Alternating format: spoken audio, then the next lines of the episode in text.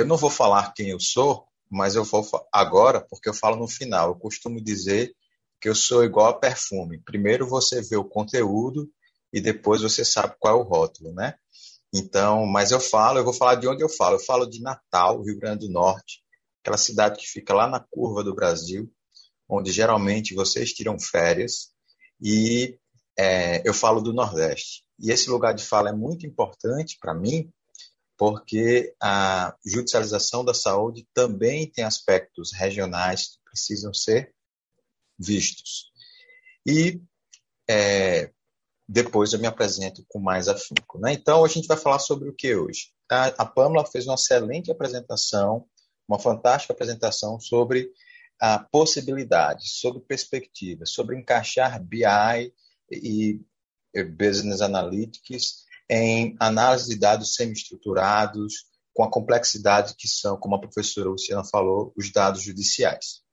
Eu vou falar um pouquinho mais sobre o contexto, sobre a proposta de que esse tipo de análise surge e qual a importância em função dos problemas que existem. Então, se vocês são profissionais da área do direito ou da área da tecnologia ou de áreas de interseção, vocês vão entender do que eu estou falando. Então, o que, que a gente vai aprender hoje? O que, que a gente vai saber hoje? Primeiro, a gente vai entender os problemas da pesquisa, né? E entenda que os problemas da pesquisa sobre judicialização da saúde não necessariamente são problemas institucionais. São problemas que nós vemos quando as pessoas pesquisam sobre o tema. A segunda coisa que eu vou falar é sobre uma nova proposta epistemológica e metodológica chamada Judicialização 2.0 ou Judicialization 2.0, ah, que trata de uma cyberestrutura interdisciplinar, e eu vou explicar o que é uma cyberestrutura.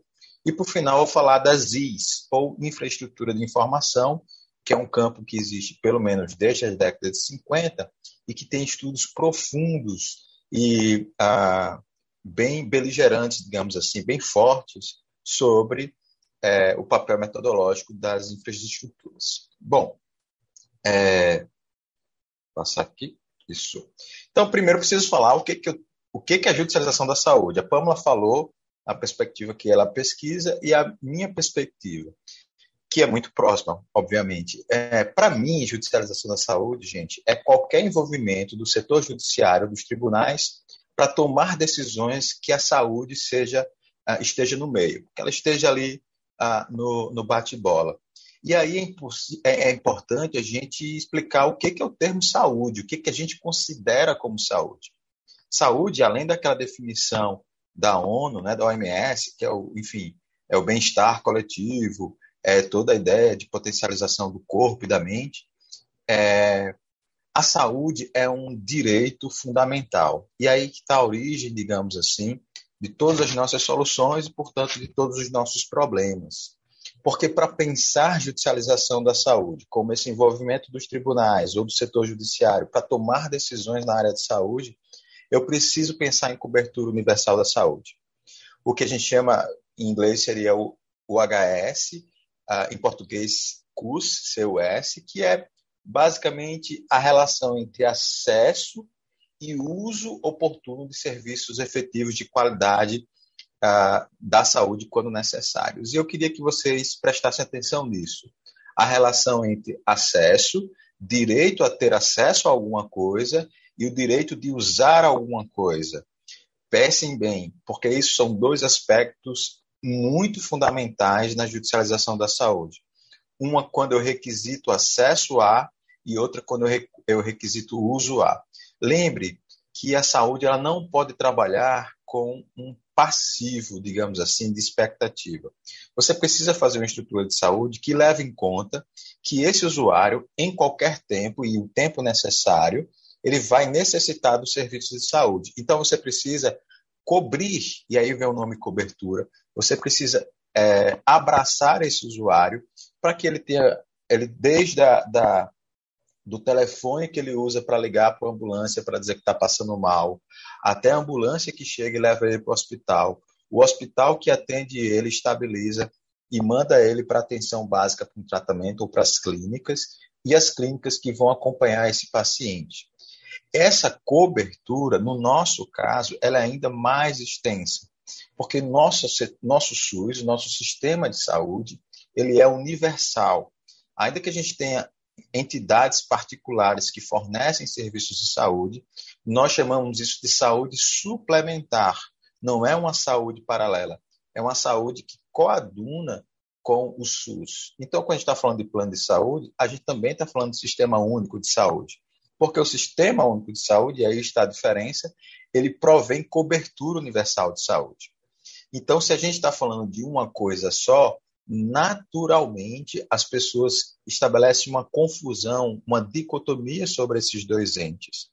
Só para vocês terem ideia, dados de antes da pandemia, o passivo dos planos de saúde para o SUS, ou seja, o repasse que eles precisam fazer para o SUS em função do SUS ter abarcado, atendido ou é, financiado procedimentos em, no setor privado, era quase de 3 bilhões de reais. Então, se fosse uma saúde paralela, se fosse uma saúde que concorresse com o SUS, não havia passivo intermediário. Mas, de fato, há há, não há dividendos, mas há dívidas ah, de um sistema para o outro em função da cobertura universalizante. Então, entendido o conceito de judicialização, entendido o conceito de saúde, como é que é essa questão da judicialização no mundo? Então, resolvi separar para vocês em dois grandes mapas. O primeiro mapa, vou chamar um nome bem bonito em inglês, né, que em inglês dá aquela autoridade para a gente. Mapa é um sistema upstream de judicialização. O que, é que são sistemas upstream? Sistemas upstream são sistemas que eu vou traduzir como sistemas a montante, um conceito da geografia. E a, a montante na geografia é quando você tem um, um, um, rio, por exemplo, quando você tem um evento que corre ao contrário do curso natural do rio. Então, você tem um sistema amontante. Geralmente, sistemas agrícolas, etc., fazem uso desse termo. O, quais são esses sistemas que andam contra a corrente? Basicamente mapeado nos países do hemisfério norte, Estados Unidos, os países escandinavos, alguns países da Europa, Nova Zelândia, enfim, é, propõem sistemas de observação da judicialização que não enfatizam o individual, mas que possa levar questões específicas da sociedade para o coletivo. E do outro lado do mundo, o hemisfério sul, o grande problema, digamos assim, e eu não estou falando de coisas boas ou coisas ruins, eu estou falando problema como problema indiciário, coisas boas de se investigar, ocorre nos países do hemisfério sul, particularmente na América Latina e na África do Sul. E aí, a gente precisa entender isso em números. Né? Então, como é que seria essa divisão? Olha só, os três primeiros dados do gráfico que vocês estão vendo é o número de ações por milhão de habitantes. A Colômbia tem mais de 3.200 ações por milhão de habitantes uh, correntes históricas no seu sistema judiciário. Óbvio que a Colômbia passou por um por uma mudança de regime de saúde, eles privatizaram a saúde deles, enfim, teve uma série de questões, não tem cobertura universal, só cerca de 75% dos colombianos têm a cobertura de saúde, enfim, mas quando a gente vai comparar Colômbia, Brasil, Costa Rica e Argentina, por exemplo, Brasil com mais de 200 ações por milhão, Costa Rica com mais de 100 ações por milhão e Argentina com mais de 25 ações por milhão, é um número infinitamente superior do que, por exemplo, em países como a África do Sul e a Índia, que não passa de 0,3% e 0,2% é, por cento, ações, digamos assim. Né? Então, aí você tem a, a relação estatística a, de ações por milhão de habitantes. Então, o que, que eu quero dizer sobre isso? Eu queria chamar a atenção para vocês sobre esses dois lados do mundo. Sistemas ajusantes, sistemas downstream, aqueles que o direito individual à saúde ele é enfatizado e que ele é, é, o direito em que os magistrados, o setor judiciário, o setor político vai enfatizar.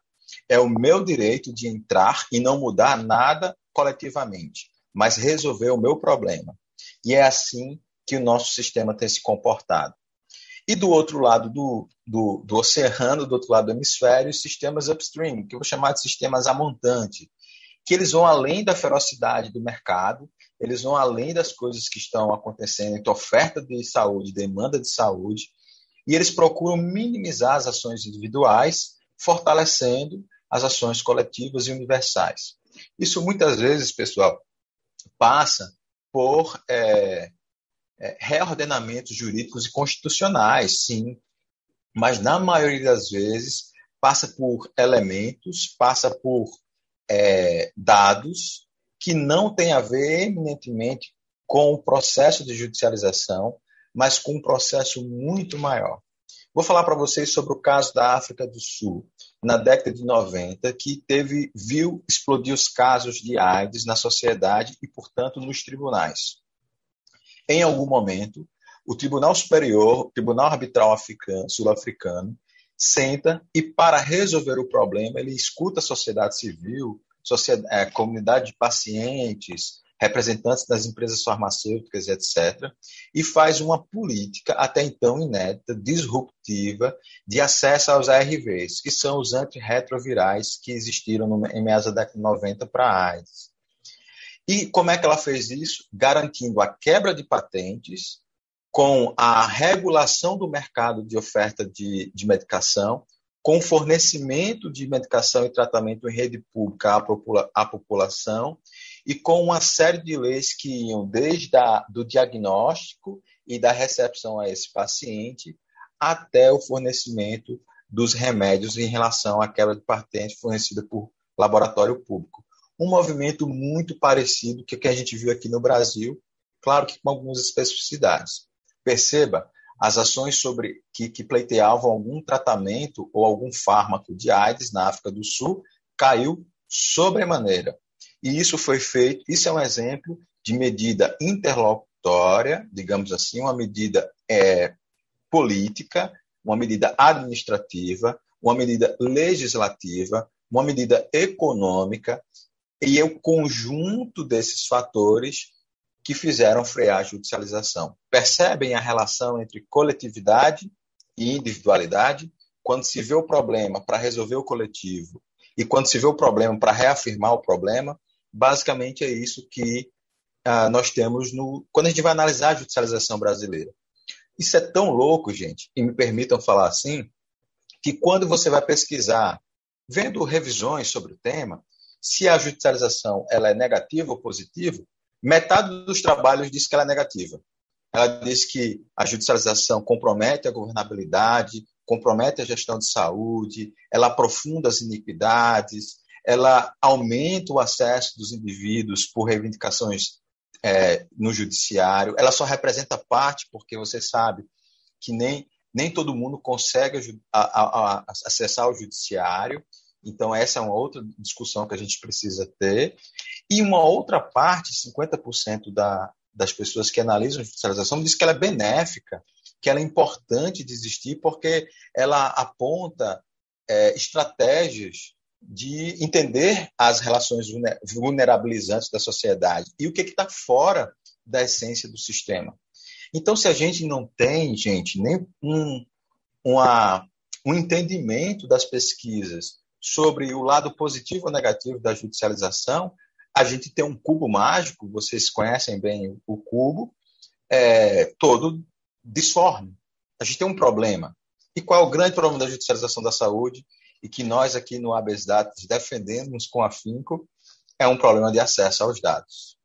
Olha só, isso aqui é um, uma, dois pesquisadores uh, colombianos uh, e uma americana que falam sobre a relação, quando vão ver revisões integrativas. Quem não sabe o que são revisões integrativas, eles olham, é uma meta-análise, eles olham os trabalhos sobre um determinado campo de pesquisa e veem o que, que esses trabalhos abordam a partir de um problema.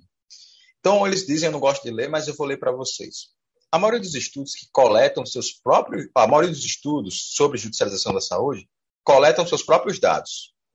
Baseiam-se em amostras limitadas que às vezes não são representativas e, em sua maioria, não generalizáveis. Primeiro, necessitamos superar os problemas metodológicos e de desenho de pesquisa que têm atrapalhado os estudos empíricos disponíveis sobre o tema. O que ele está dizendo aqui, de forma muito bonita, e eu vou traduzir para vocês, é que nós não temos a garantia do dado em fonte primária, secundária, enfim, para que a gente possa entender o contexto desse dado, entender os vieses desse dado e estabelecer reprodutibilidade. Gente, reprodutibilidade é, uma, é um dos dos, da, dos, das bases da ciência. É uma das colunas da ciência. A capacidade eu tenho de pegar os mesmos dados que você chegou à conclusão naquela pesquisa e reproduzir e chegar exatamente aos mesmos dados. Isso na física, na geofísica, na geologia, na matemática, já é conhecido há pelo menos alguns é, séculos, mas isso ainda é um problema atual. Lembro para vocês uma coisa: um dos principais estudos publicados na Lancet foram retirados de publicação porque quando o corpo editorial da Lancet, que é uma das grandes revistas de pesquisa no mundo, editoriais do mundo, pediram os dados, um, os donos dos dados, o dono da base de dados, disse que não era possível fornecer. Isso foi o suficiente para a Lancet retirar o estudo, porque ela disse se não há garantias de como você pegou isso, de eu reproduzir isso, não há estudo. Então, se isso não existe na judicialização, o problema do dado, e aí contribuindo com o que a professora Lu falou no início, da, do, da informação e da comunicação, é premente. Mas calma, existe um jeito de a gente organizar isso, de deixar esse cubo bonitinho aí, ó, como eu coloquei. Ela Basicamente, se a gente sabe que existe ausência de dados empíricos confiáveis, e a gente tem que, a gente tem que fazer um esforço, então, de arranjar esses dados, concorda? E é isso que o Abes Data está fazendo, gente. E é, é um, um convite a vocês, eu estendo um convite a vocês, a todos que nos escutam agora e vão nos ouvir depois. É, se nós sabemos que os problemas do dado e da informação é um problema imperativo para a reprodutibilidade de trabalhos e para que a gente entenda o panorama, o landscape da judicialização, a gente precisa fazer isso a partir de duas coisas. De um esforço interdisciplinar, a professora mostrou quantas disciplinas existem aqui e muito mais, sujeitos que, que trabalhem na interseção, e intersetoriais. Não é só a academia que resolve, mas é chamar o judiciário, chamar o legislativo, chamar o executivo, chamar a sociedade civil que participe para que a gente tenha uma visão mais clara desse fenômeno porque eu valorizo os trabalhos que existiram até aqui. Eles foram muito importantes para mostrar esse diagnóstico, digamos assim, uh, da quantidade de problemas que nós temos, em que quantidade existe. Mas a gente vai um pouquinho além. A gente acha, e aqui eu estou estendendo a minha fala ao habeas data, se eu estiver errado, professores, por favor, me corrijam, que a gente tem que fazer pesquisas apoiadas em tripé de acesso online, on-time e de acesso aberto, ou seja, na hora, de forma disponível a todo mundo e aberta, sobre os litígios da saúde. E, esses, e, e esse acesso, essa, essa possibilidade, ela vai estar apoiada em investigações que têm objetivos claros, amplos e multidimensionais. Se eu quiser saber só, quero saber a quantidade de Rivotril judicializado no estado de São Paulo entre 98 e 2000, isso não explica a judicialização. Isso não, isso não é um objetivo multidimensional que possa abarcar a heterogeneidade da judicialização. E aí, de novo, eu vou tomar a fala da professora Luciana, não para corrigi-la, pelo amor de Deus, mas para dizer que nós pensamos em padrões porque o mundo é binário. Esse mundo dos dados é binário. Esse mundo dos dados eles nos fornece padrões, ainda que seja muito difícil padronizar. As inteligências artificiais estão aí. Né? Eu costumo dizer nas minhas aulas é, que a Google, em 2012, anunciou o seguinte, que em 97% das vezes que aparecesse um gato numa tela, uma inteligência artificial saberia que era um gato. E todo mundo achou aquilo fantástico. E eu penso que uma criança de um ano e meio, dois anos, consegue fazer isso. Então a gente tem um grande caminho para percorrer para que a gente possa indiciar o mundo real e entender os padrões que existem, ainda que as exceções sejam muitas. E aí a gente só vai fazer isso com um nome bem bonito que eu coloquei, que a gente vai saber agora. A gente só sabe isso a partir da informação. Esse é o ente que todo mundo aqui tem interesse em estar. Isso que a gente vem tanto ultimamente falando, né? Fake news, ah, isso é fato ou verdade, isso tudo está ligado à informação. E aí, lembrem, aquilo que estrutura você para saber o mundo real é dado, não é informação. Mas aquilo que você elabora sobre o mundo real é informação. E se existe essa informação, existe um ciclo de responsabilização. Eu vou chamar em inglês, de novo, que é mais bonito. The Cycle of Accountability. Um ciclo de responsabilização, ou seja, um círculo em que as pessoas, cada uma em seus lugares, possam saber uh, ter elementos claros, entender o processo de, da judicialização da saúde e, nesse ciclo, propor soluções. Uh, é importante isso, gente, porque a gente às vezes tem a, a falsa impressão de que medidas muito específicas consertariam o problema.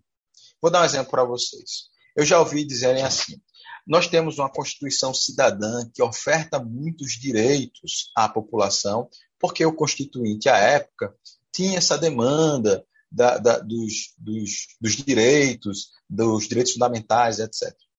Mas se isso fosse verdade, 70 outras constituições no mundo também são constituições, inclusive, de garantia de direitos fundamentais. E nem todas essas 70 passam por problema de judicialização da saúde. Outros dizem e outros afirmam, por exemplo, que nós resolveríamos esse problema da responsabilização da judicialização da saúde fazendo leis.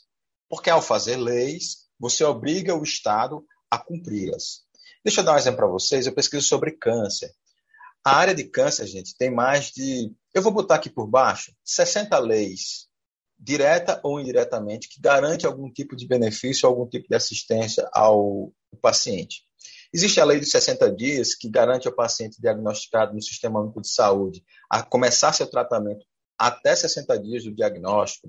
Existe uma lei que oferta aposentadoria parcial uh, ou integral ao o, a pessoa que teve algum tipo de câncer, cânceres específicos. Nós temos leis que garantem a mulheres e homens acesso à rede pública de saúde para fazer determinados exames vinculados a câncer de mama e câncer de próstata, por exemplo. Nós temos leis que garantem é, redução de jornada de trabalho ou é, isenção de imposto de renda aos pacientes de câncer, mas esses pacientes continuam a judicializar sobre seus direitos.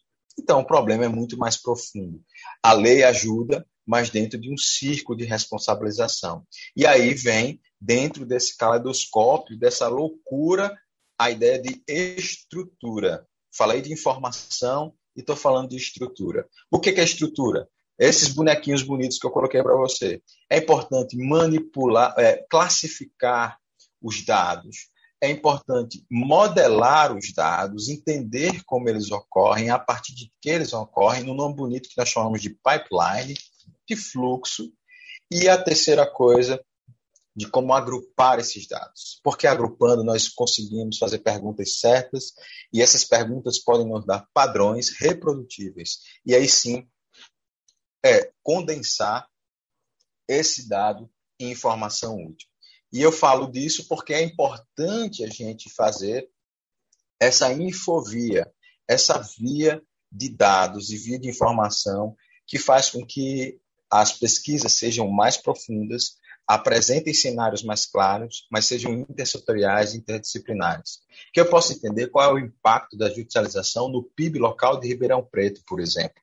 Que eu possa entender se as demandas relacionadas a câncer, elas têm qual é o impacto que ela tem no setor produtivo e, e se esse impacto é sazonal, por exemplo, ele é específico, ele é ampliado. Acontece, por exemplo, do mesmo jeito, as mesmas judicializações que acontecem aqui em Natal, acontecem em São Paulo? Sim ou não? Por que, que elas acontecem? Qual é o tempo do processo? Lembre, liminar não finaliza o processo. E a maioria dos dados que nós analisamos são tutelas antecipadas, mas que o processo corre. E aí eu vou falar um pouco de mim.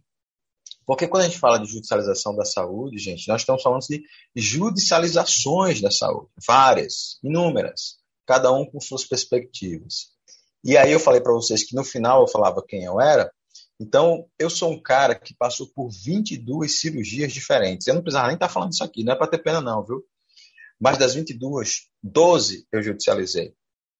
E passado quatro anos da minha última cirurgia, eu ainda tenho processos tramitando que podem, inclusive, negar um direito que eu já exerci. Que loucura, né? O que eu estou dizendo para vocês é que eu estou onerando o Estado, o Estado está trabalhando, provavelmente em algum momento, para para os meus processos de coisas que eu já resolvi, porque há dimensões que não se conversam ou há dimensões que o mérito judicial, epistemológico, hermenêutico, filosófico, ele ocorre em um tempo diferente da urgência de salvar vidas ou de não deixar sequelas ou das sequências morais que existem no setor judiciário. E aí, gente, eu é, falo um pouquinho para vocês sobre esse pipeline aqui, de classificação, modelagem e agrupamentos.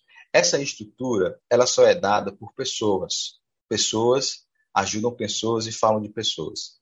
E esses professores, tanto na, a, aqui do Abes Data, como diversos outros, estão imbuídos de tentar entender essas estruturas para fornecer campos frutíferos de pesquisa. E aí eu lanço para você esses desafios. É, toda a minha vida acadêmica, eu estava próximo de grupos de pesquisa interdisciplinares e intersetoriais que viam ah, valor nas interseções. As especializações elas são muito importantes, mas se elas crescem demais, se elas se estabelecem demais, elas passam a ser descompensatórias. E aí por isso que eu vou finalizar e aí sim falando sobre quem eu sou. Eu sou Gustavo Barbosa, eu sou doutorando na Fiocruz. Uh, eu sou de um instituto chamado ICICT, que é Instituto de Comunicação, Informação, Tecnologia em Saúde, e eu também sou do Abesdata e eu vesti essa camisa. Porque eu sou de um grupo interdisciplinar, interessado, profundo, com pessoas é, comprometidas para fazer um trabalho muito além do que nós mesmos sabemos que é possível. Então, é, quem puder por favor, visite o site da, do Abes Data, procure saber sobre o Abes Data, procure os professores, os pesquisadores. É, aí estão os meus contatos para que vocês também possam me procurar e eu estou totalmente à disposição. Este é mais um conteúdo produzido pela Faculdade de Economia, Administração e Contabilidade de Ribeirão Preto, a FERP USP. Veja todos os nossos conteúdos em vídeo em nosso canal do YouTube ou acesse o site media.ferp.usp.br para acompanhar também nosso podcast.